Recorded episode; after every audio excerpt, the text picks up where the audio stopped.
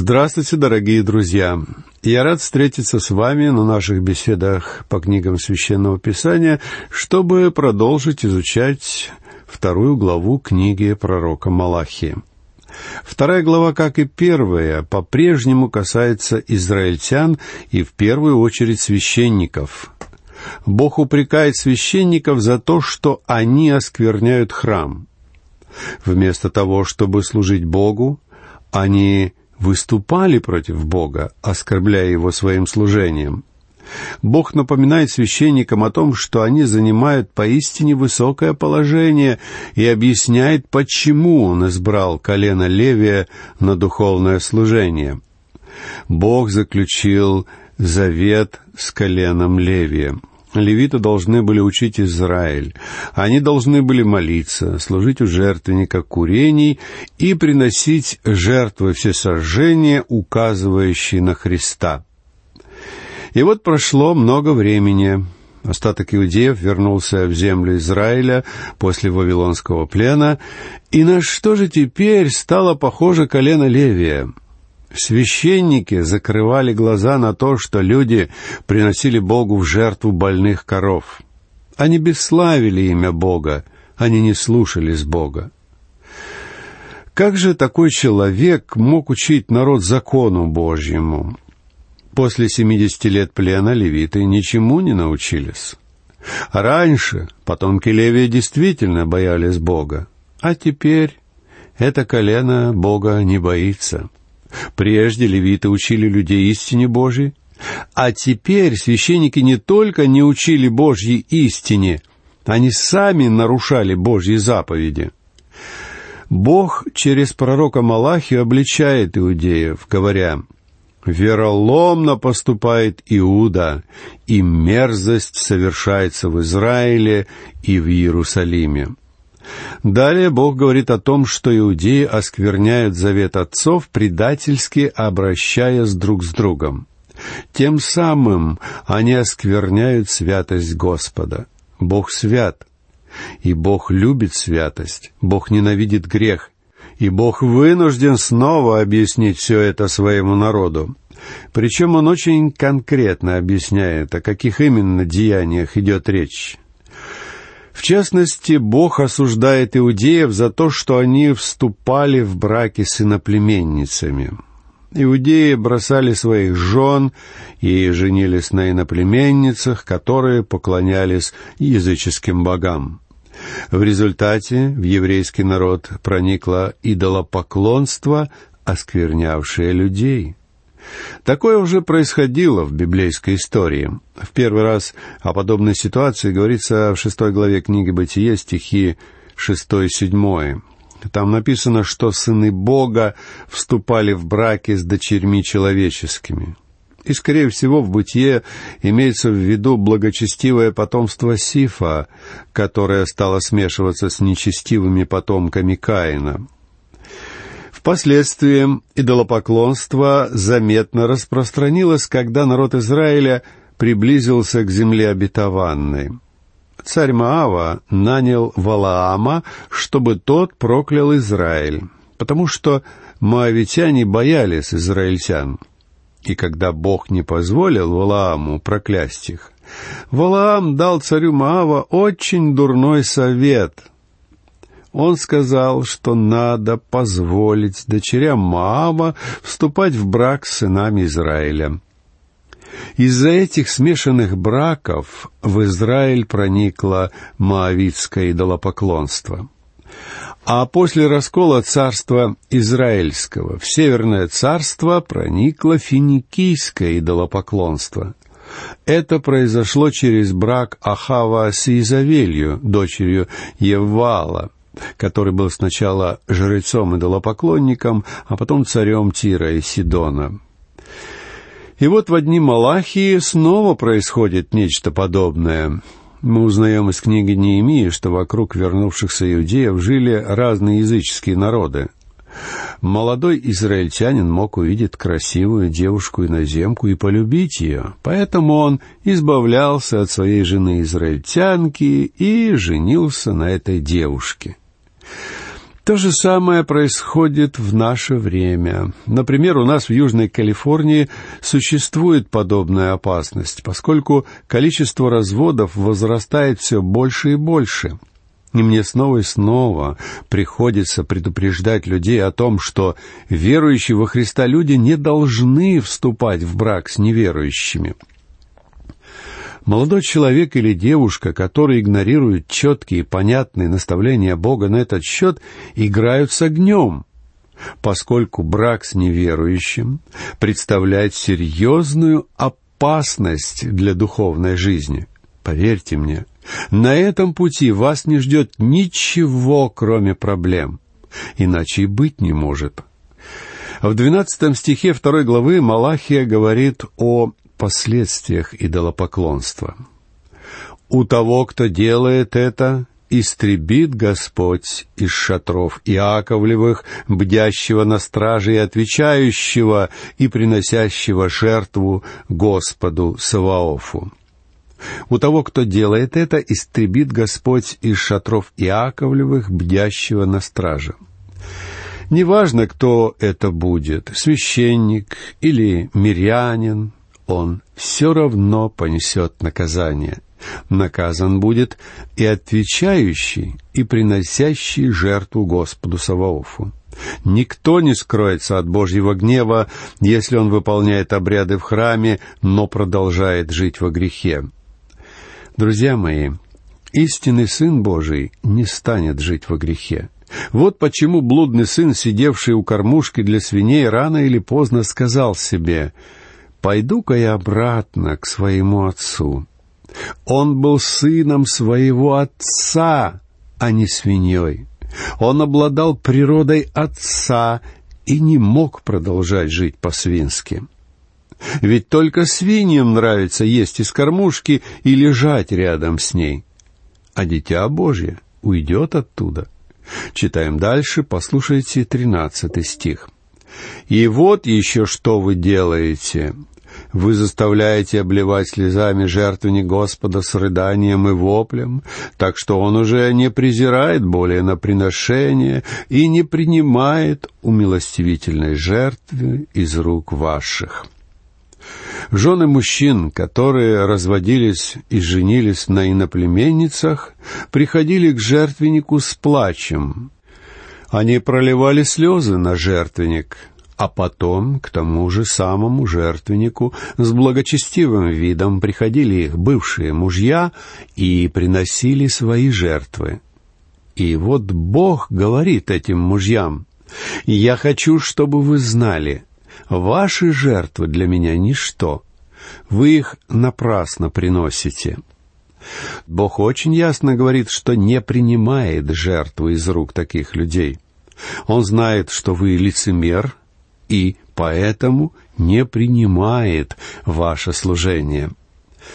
И вот люди времен Малахии, которые притворяются, что они ничего не понимают, спрашивают, за что Бог наказывает их? Послушайте стих 14. Вы скажете, за что? За то, что Господь был свидетелем между тобою и женою юности твоей, против которой ты поступил вероломно, между тем, как она подруга твоя и законная жена твоя. Люди оскорблены тем, что Бог не принимает их жертвы. Они говорили, почему же он не принимает эту жертву? Я принес ему такого славного, жирного ягненка. И Малахия дает очень ясный ответ, который просто светится неоновыми огнями, так что не понять его невозможно. За то, что Господь был свидетелем между тобою и женою юности твоей, против которой ты поступил вероломно. Вот за что Бог наказывает тебя, говорит Малахия. Этот израильтянин женился на еврейской девушке, когда был молод но теперь он стал старше, он увидел язычниц, живущих вокруг, и решил жениться на языческой девушке, с которой познакомился, между тем, как у него была подруга и законная жена.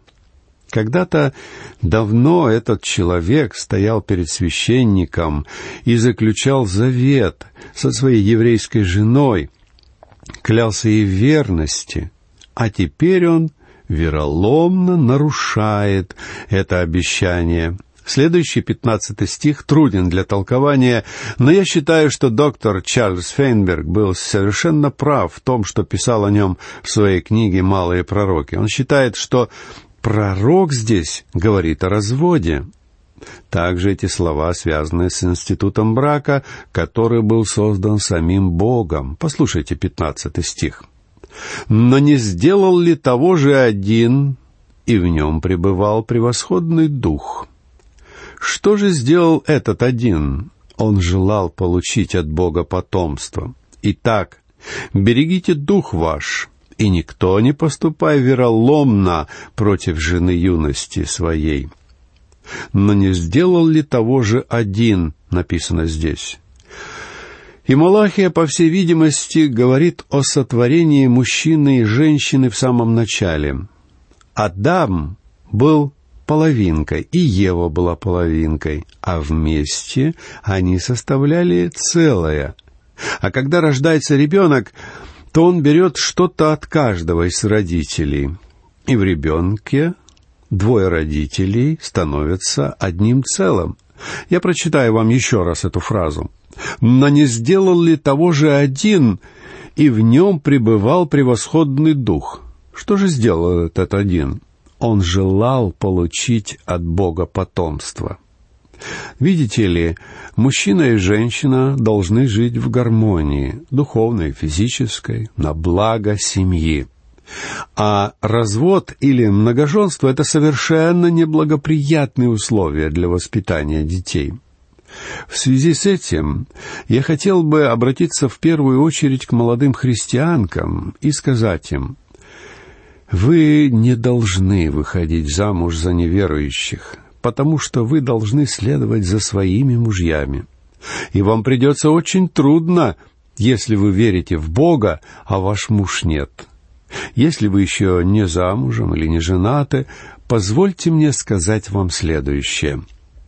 Если вы считаете, что можете обратить своего возлюбленного в христианскую веру, постарайтесь сделать это до брака, потому что именно в этот период ваше влияние наиболее сильно.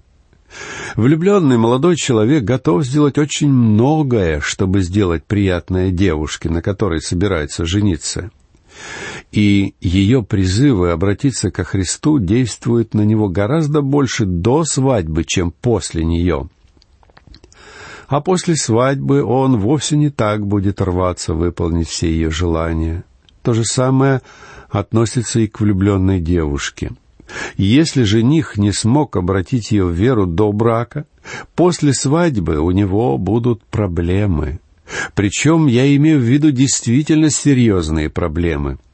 Итак, берегите дух ваш, и никто да не поступай вероломно против жены юности своей, пишет здесь пророк. Малахия предостерегает этих людей, призывает остановиться и посмотреть, что они делают. Ведь Бог вполне определенно запретил своему народу вступать в браки с язычниками. Вы, наверное, помните, что Неемия, восстановив стены Иерусалима, вернулся к своей работе царского виночерпия в столице Медийско-Персидского царства. Какое-то время он пробыл там, а потом ему разрешили снова приехать в Иерусалим. И там Неемия обнаружил, что старый аммонитянин Товия перебрался жить в комнату при храме. Его там устроил первосвященник, потому что его сын женился на дочери Товии. И знаете, что сделал Неемия? Он пришел туда, выкинул все имущество Товии, даже мебель, и приказал ему убираться. Наверное, вам покажется, что это было грубо и невежливо. Да, это было грубо, и это было невежливо. Но Неемия должен был очистить храм от язычников. И, кстати, Неемия довольно резко поступал с теми соплеменниками, которые, как он обнаружил, женились на язычниках из Азота, Амона и Маава. Неемия сам рассказывает об этом в 13 главе своей книги, стих 25. «Я сделал за это выговор и проклинал их, и некоторых из мужей бил, рвал у них волосы и заклинал их Богом, чтобы они не отдавали дочерей своих за сыновей их и не брали дочерей их за сыновей своих и за себя. Он напомнил им, что все несчастья постигли их народ именно из-за смешанных браков с язычниками. И нам в наше время очень нужны служители вроде Неемии, чтобы защищать Слово Божье. Теперь послушайте шестнадцатый стих второй главы Малахии. «Если ты ненавидишь ее, отпусти, — говорит Господь Бог Израилев. Обида покроет одежду его, — говорит Господь Саваоф. Посему наблюдайте за духом вашим и не поступайте вероломно. Бог ненавидит развод. В начале стиха, который я только что прочитал, написано «Если ты ненавидишь ее, отпусти». Однако такая фраза совершенно не вписывается в контекст повествования второй главы. Малахия говорит во второй главе о греховности разводов с законными женами и о порочности браков с иноплеменницами. В большинстве современных переводов начало этого стиха звучит так. Бог ненавидит развод. И в еврейском тексте сказано буквально следующее. Ненавидит отпускать Бог. Конечно, если вы хотите развестись любой ценой, то вам не понравится то, что написано в Малахии. Но Бог ведь не обязан говорить в своем слове только то, что вам нравится. Муж является защитником семьи. И в ветхозаветные времена, когда мужчина делал предложение женщине, он накидывал на нее свой плащ. Этот славный обычай означал, что он обязуется защищать ее. Так поступил Баос с Руфью. Руфь была вдовой, и по закону Моисея она должна была обратиться к Ваозу как к родственнику с просьбой стать ее искупителем. Ваос не мог попросить ее выйти за него замуж. По закону именно Руфь должна была сделать первый шаг. Поэтому Наиминь, желая познакомить их, послала Руфь к гумну. Было время сбора урожая, и все семьи собирались вокруг гумна. Ночью мужчины спали рядом с гумном, охраняя собранный урожай. Они клали головы на мешки с зерном, а ноги их торчали наружу, как спицы у колеса телеги. По совету Наимини Руфь легла у ног Ваоза.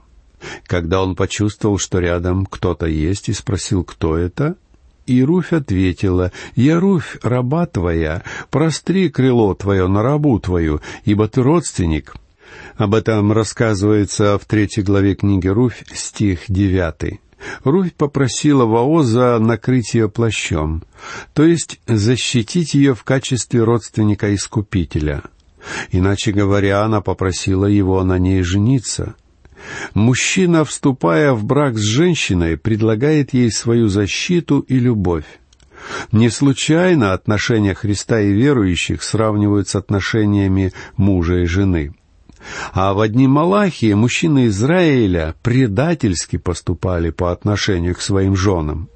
Сначала они накидывали на них свои плащи, когда делали предложение, но затем они вели себя вероломно и разводились. С самого начала Бог не планировал развод.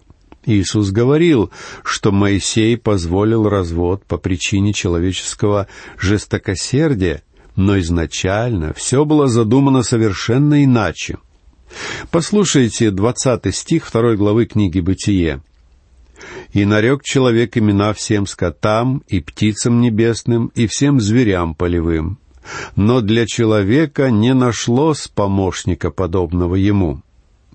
Прежде всего мы узнаем, что из всего творения Божьего, подчиненного человеку, никто не мог занять место рядом с Адамом. Все остальные творения были созданы парами. Человек не мог найти себе пару и среди ангелов, которые были выше его. Поэтому мужчина чувствовал себя очень одиноко. Бог позволил Адаму дать имена всем животным, чтобы Адам смог сам понять, как он одинок и как нуждается в ком-то себе подобном. И на самом деле, вначале была сотворена только половина человека. Адам нуждался в ком-то, кто был бы подобен ему, но в то же время отличался от него. Он нуждался в ком-то, кто подходил бы ему. Адаму нужна была вторая половинка. Будучи всего лишь половина человека, Адам хотел, чтобы появилась вторая половина, и они могли бы стать единым целым. Таков был замысел Бога. Бог сотворил сначала Адама и дал ему время, чтобы Адам понял, что он нуждается в ком-то еще. И это осознание собственной недостаточности является основанием для заключения брака между мужчиной и женщиной.